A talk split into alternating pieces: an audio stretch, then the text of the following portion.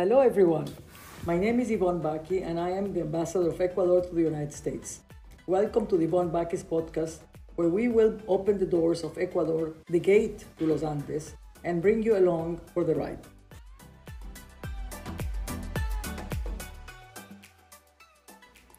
On this episode of the Yvonne Baki podcast, we welcome a very special guest and dear friend to the ambassador, Maggie Q. As a health advocate, animal rights activist, and actress, best known for her roles in Nikita and in Designated Survivor, Maggie uses her name to advocate for those in need. In this episode, we discuss the importance of taking into account animal rights and the crucial role they have on our lives. We talk about campaigns and projects concerning animal rights and environmental protection, and even dive into veganism and vegetarianism as a lifestyle. Maggie continues to discuss the importance of personal growth and passion for following one's dreams, especially if you have the right intention and the right people to support you. With this introduction, let's welcome Maggie Q to the Baki podcast.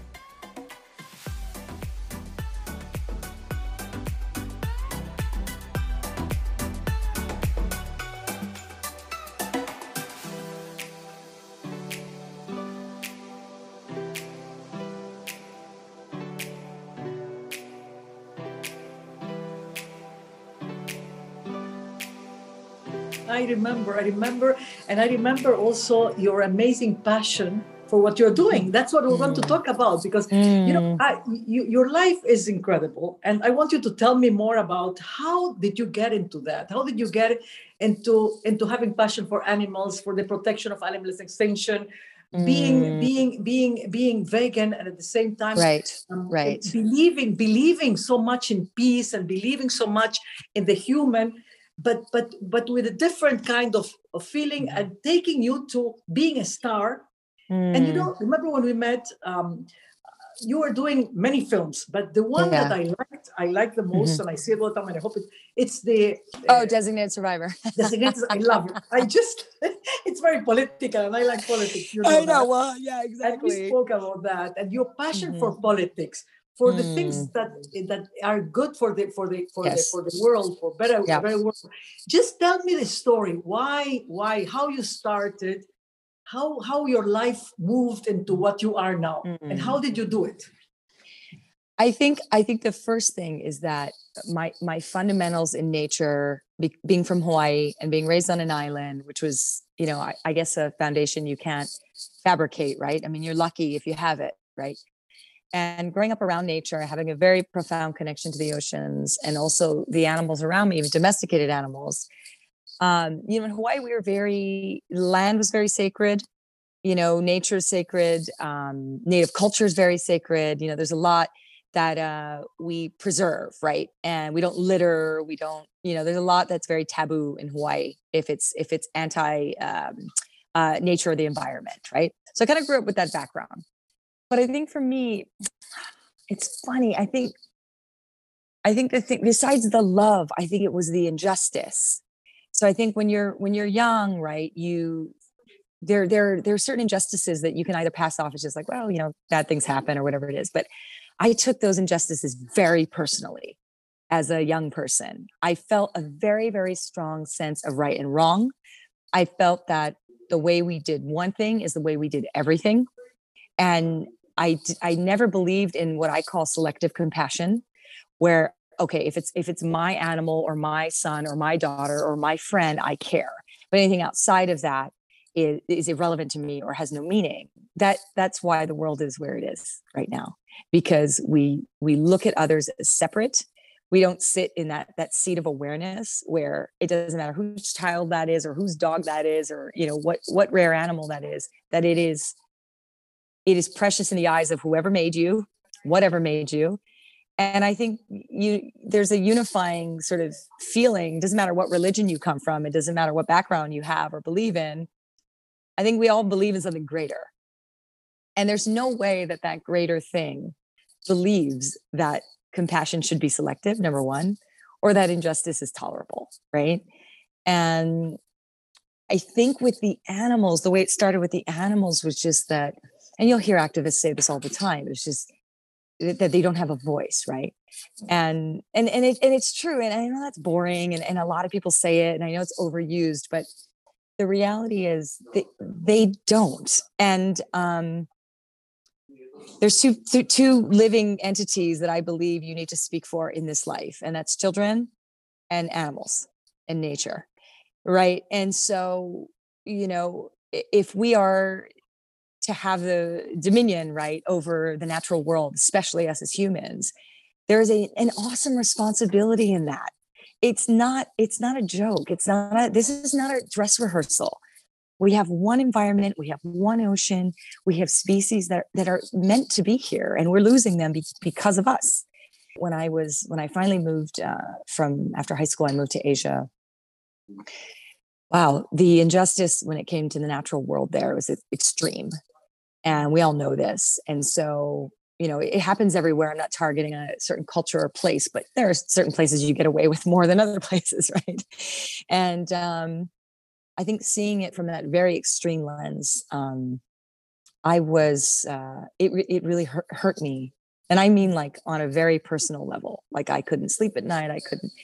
And so for me i decided you know um, that okay i was one person. I was nobody. I started acting but i wasn't a name. I wasn't anybody but i knew some pretty powerful people and some rich people. So when i turned 21 i said all right well all of you have money and there's nothing in the world that i need. So i'm going to organize this party or whatever it is and i'm going to raise money for the first organization that i believed was doing great things uh, in asia. And i remember after that night you know yvonne it took relatively very little effort from me you know because if you have the right vision it doesn't take a, a, ton of effort right? You don't have to work hard if you work efficiently right? So if i know the the right people and i have the right intention that means that i can accomplish something pretty great. And i remember that night i raised more money than i mean i've ever had i think i raised like 60000 us or something. And I, I, gave it to this charity and then um, four years later i became very active with them became the face of their organization. And now i've been you know, one of their leading activists um, for about 17 years. Mm. And um, I now have a company. I have two companies in the U.S., and I have one that's a health, health and um, uh, supplement company, a health, health foods, and all of that. And um, uh, the full circle for me was that my bigger vision was the people that were doing the greatest things in the world, I wanted to be a part of funding them so that they could do the, the good work, right? So I can all day long talk about my passions and all the things that I love and, and how I got here. But the reality is, there are people on the ground doing the hard work, the everyday, the grind, the backbreaking work of of of watching out, fighting for rights, take you know, taking care of children, taking care of the environment. They're there, and their hands are they're dirty. They are the hardest working people.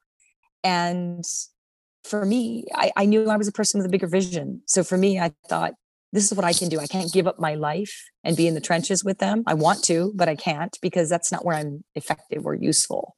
So, one of the things that I thought would be very useful for me was to create a business and be able to fund the nonprofits that I, that I deeply believed in. And so, my supplement company thank God does very well in the US. And we've gotten to a certain point now where that very organization that I raised the money for for the first time when I was 21, I now uh, have a, a, big hand in financing really everything they do right now um, because of the success of my company. And so it's just been, there's so much we can do as individuals. Uh, and I think that to, to feel that you're just one person and that you can't make a difference is is such a lie because I think that right every I mean look at you like I mean people people may know you who are listening to this podcast. People may you know know who you are. But I can say personally that when I sit with you Yvonne you're such a powerful woman. You exude power. But I don't mean the kind of power where you know I walk into a room and I'm afraid of you. I walk into a room and I want to be you. I want to move like you talk like you. I want to I want to I want to, you know, I want to, I want to move into a room like you. I want to relate to people the way you do. That's so powerful. And so, you know, the reality is we all have this effect or can have this effect on people if we can get through our traumas, if we can get through our doubts, if we can get through, you know, listening to the limitations that other people have put on us. We can all we can all be great you're amazing. You're, you're going to make me cry because oh, that's exactly what I felt when I met you. Uh, Maggie, and I felt that this this this power that you have in her, it's because of of passing through difficulties. You you cannot yeah. arrive to this mm-hmm. moment if you don't mm-hmm. suffer. Now I we really are in the do. pandemic. We're in the pandemic. The mm-hmm. worst. Mm-hmm. I think it's the worst situation ever in history. It's a war. Agreed. Agreed. And it's about health. And it's about health. Exactly. It's about about losing our health and now mm-hmm. realize how important and embrace a kiss, mm-hmm. being with friends, being with family, and, and being able to be Absolutely. together, the importance of it. So mm-hmm. you taught me something, we were there also in Galapagos, about the right kind of food that you have to eat. So why do what do you tell people about that? What do you give a, a message? I'm so glad you I'm really glad you brought it up because one thing that really bothers me about this whole pandemic is um, we're we're pushing vaccines we're pushing i mean there's all of these you know these are the these are the solutions. Mm-hmm. um, and sure they're a part of the solution but one of the things that really bothers me is you don't hear anyone talking about building your immune system um, having a healthier i mean because you know you have ends of the spectrum right? I have a friend who got covid and he suffered for five weeks you know he really really suffered it was really um, tough for him because he just wasn't in good health. And then I had friends who had it for five days and they had a runny nose and it was really nothing.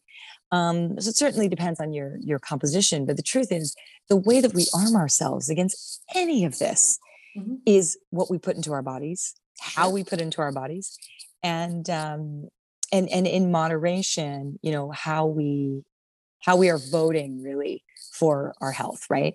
And i actually watched a documentary many years ago that that it, it's not mine i wish it was mine and they said every time you put something into your body you're voting for your health. Mm-hmm. every single time right? And we talk about voting for all kinds of things you know we talk about we buy the best creams and we drive nice cars and we live in beautiful houses but we're not concerned with what we're putting in our bodies. Every single time you put something in your body, you're deciding whether your immune system is going to work properly, whether it's not, whether you're going to have a healthy gut or whether you're not, whether your brain function is going to, you know, be what you need it to be or not. Um, so I really would encourage people to dive deep into really the kind of diet that's going to work for them um, that's going to work optimally for themselves because the truth is your body wants to work optimally for you but if you don't allow it to it won't like anything else. But here's what's so beautiful about the body is the minute you fix that, the minute you decide that you want to be better, you notice how quickly your body will change. It's so forgiving and it shouldn't forgive us in the way that it does, but it does. And so looking at it as a miracle and a temple, right? I think we can all agree it's a temple. I mean, if you you take the most basic uh, class on how the body functions you would be uh, completely blown away. Like it's one of the one of the greatest miracles ever created the human body. And so just treating it as such that's it. It's actually very simple. What do you give uh, to people um, that they they have to live better? It's an opportunity i think now with this mm-hmm. pandemic to be mm-hmm. able to make choices, to make choices. Uh, absolutely. The, the, kind of people we'd like to be with. It's priority. It's it's it's not the quantity of things, but the quality of things. It is, yeah. The quality of people we are with, the quality of food that we eat, Mm-hmm. You don't have to mm-hmm. be rich. I mean, you don't have to have no. a lot of wealth to do things. No. You can, no. on the contrary, I think it's it's it's it's it's it's better living. Yes. It's a way of, yes. of style of living that I think right. now it's the opportunity to have it. And then you take care of the environment. And we are in a moment that the environment is so important. So important. All this that's happening, it's because of not caring of the earth, the earth mm-hmm. that gave us so much, and we are mm-hmm. using and abusing it. So yes. this is a message, and that's what mm-hmm. I want you the message from you to the people uh, mm-hmm. to, to, mm-hmm. to care about the earth, to care about your body that it's unique you have, the earth that it's right. unique, the only world we have. It All is. these impressive things. Well, it's funny too, because on a cellular level, everything is mirrored, right? So, you know, everything we do, everything we think, we feel, how we live, you know, what we ingest, it, it's all connected, right? So, for me, it's like you you can't like if I buy a sustainable product that's made in a sweatshop, well, that doesn't make sense, right? If I eat really good food, but I put poison on my skin, well, that doesn't make sense, right? So it's sort of like it has to make sense, and the story has to be cohesive, right? It, it, it it's we now have an opportunity, as you said, to make choices, right? This is a really good point, especially during this pandemic and and and emerging entrepreneurs and businesses that are rooted in sustainability, that care, that give money back, that are certified B, which means their workers are paid, which means they have paid holidays, which means they're insured, you know, all these things, right? We can look for things that make sense to us, right? Like if I if I don't I, I can't be vegetarian and then buy it for a coat, right? Your life has to make sense. Um, otherwise you know you're not doing it for the right reasons because when you are doing it for the right reasons yvonne everything starts to work together. That's true. Right? You make decisions that aren't um, that aren't harmful. And the thing is what, what are we re- what are we really here to do? I mean i hope we're here to do the least amount of harm possible. I, I really hope that's why we're here. I don't think we're here to kill each other harm each other, hurt each other. Like that doesn't feel natural to me. It, it, really doesn't. It feels like the antithesis of what we're put here to do. Now, I, I wish I knew what happened to us when this was all over. I don't. I mean, I have my, you know, I have suspicions, but eh, for me, I think that the legacy in which we leave behind, the mark that we've left, whether it's on people, on the environment, what we do, I think it, Yvonne, I think it really matters. Absolutely. I think, you know what I mean? I, I don't think it's for nothing because otherwise we'd be able to be here and kill whoever we want and you know you know all the things you know and be adulterers and be this and be all the things but fundamentally cellularly you know that doesn't feel right you know that there's something wrong about it right and um and i kind of just that, that's how the evolution you asked me earlier about the evolution of like going vegetarian and caring about those and then then cutting out dairy and then cutting out this and that. It's an evolution because it wouldn't make sense for me to just stay who i was. Absolutely. It just absolutely. doesn't right? Because there's no growth in that right? So if i'm the same person i was 20 years ago something's wrong. Mm-hmm.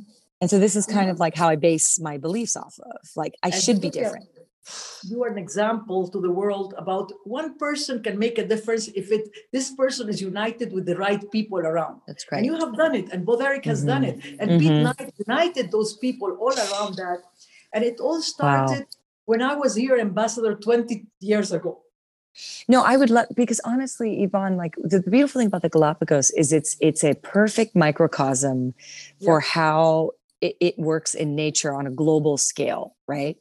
And Ecuador, to be honest, should be a, a prime example to the world on how this is done. You know, it's the largest marine mammal protected area in the world. Um, obviously, very hard to police, as we talked about. And with WildAid's help, uh, the Darwin Station has been able to really, really achieve great things with with policing um, those areas to make sure that people aren't coming in and illegal, illegally doing what they want to do. But you know, we these things, as you say, these positive things. Obviously, there are think poachers, people everywhere. It doesn't matter where it is. But the fact that there is a country where the environment is in the constitution. Exactly. Excuse me, why aren't we talking about this? Why aren't we talking about the fact that Ecuador actually, you know, acknowledges nature in their constitution? First, is this the first hello? Is this not an example to the world? Is this not, it doesn't matter because the thing is like there's always going to be mistakes and people that take advantage and go around. We know this, we know the reality. But the yeah. truth is the declaration needs to be made. Mm-hmm. Otherwise, like what are we doing? And I think that those leadership moments, you know, those need to be shared with the world. You know, Bhutan, you know, I don't know if you have any experience. Yes. Bhutan, yes. like what a great country. What a country that really like cares more about the mental health and well-being of mm-hmm. their of the people the citizens of their country more than any more than gdp imagine that's what country does that? You know do, do you know that i uh, when i was in bhutan there were uh, street dogs everywhere. And you know me i'm like crazy. So i'm immediately like sitting down on the street and they all just kind of came up to me and i pet them and i was like well these can't be street dogs you know so i said to one of the the monks that was with us i said um the, so so these aren't street dogs. And he goes oh no those are street dogs. And i said but i don't i don't understand. I i, I sat down and they immediately came to me as if you know no fear no fear. And he said why would they have fear? And you know as an activist for 20 years i said because people hurt them. And he goes no, Maggie, we don't hurt them. He says, these dogs, their home is in every household, every person, wherever they go, they're welcome. And I just burst into tears. I couldn't stop crying. I'm sitting on the street and I'm going, Are you telling me, you know, as someone who travels the world and fights for the rights of living beings, so are you telling me that these animals aren't afraid because no one is unkind to them? He said, No one's unkind to them. I didn't even know what to do with that information. The fact that that is rare and that abuse is rampant, mm. we need to turn the world and the way that we view things on its head. I'm so yeah. happy to talk with you. I can talk with I you know. forever. Ever, forever, forever. but I, I, will send you the invitation to come over. And what is your next? What is your next plan? What are you doing next? Okay, so I have a movie coming out. Um, blah, blah, blah, um, it's supposed to be April. I think it's going to be May. Mm-hmm. Um, an action movie. They're going to change the title. Currently, it's called The Asset with Michael Keaton and Sam Jackson. I have a, a a new show, a comedy that I'm starting work on next week. Uh, mm-hmm. Uh, for Fox, which is great. Um, and I'm still running my companies. I, I launched a sustainable activewear company a year and a half ago. Um, soft launched it a year and a half ago, hard launched it a year ago. Um, that's made entirely out of uh, recycled ocean plastics. Great. So yeah, so that's been my sort of passion project, and I'm still acting and all that. But really, I I look forward to the day where I can do do business and um, you know almost uh, be an activist full time and and really get more into. I've been doing a lot of legislative work. Um, Yvonne, you'd be really proud of me in California. Mm. Yeah, we we passed um, the first um, cruelty free cosmetics act. That's ever happened in California. So by 2023, um, no makeup in California will be tested on animals. Fantastic. Yes, I um a couple years ago, I think it was two or three years ago, I spoke on animal rights at the UN. It was the first time the UN ever had a hearing on uh, animals. It was um, really life changing. And let me tell you, who came out in full force in support of me? Ecuador, right there, right by my side. Always came up to me and said, you. Maggie, we're right behind you. We're going to get more hearings on this. We're going to do more in the UN for animal rights. And I'm like, I'm here. Call me. We love you. You know, we yeah. love you. We love the environment. We love animals. I'm here because, you know, I, I love, love you to death. And more importantly, I, I respect you more than um, most people I've met in this life. So anything you need from me, I'm here. Thank you, Maggie. Love you so much. Mm, love you so Take much. Care. Take care. Let's talk soon. You're always gorgeous okay. and beautiful and loving. Ciao. Love you. Bye. Bye. Bye.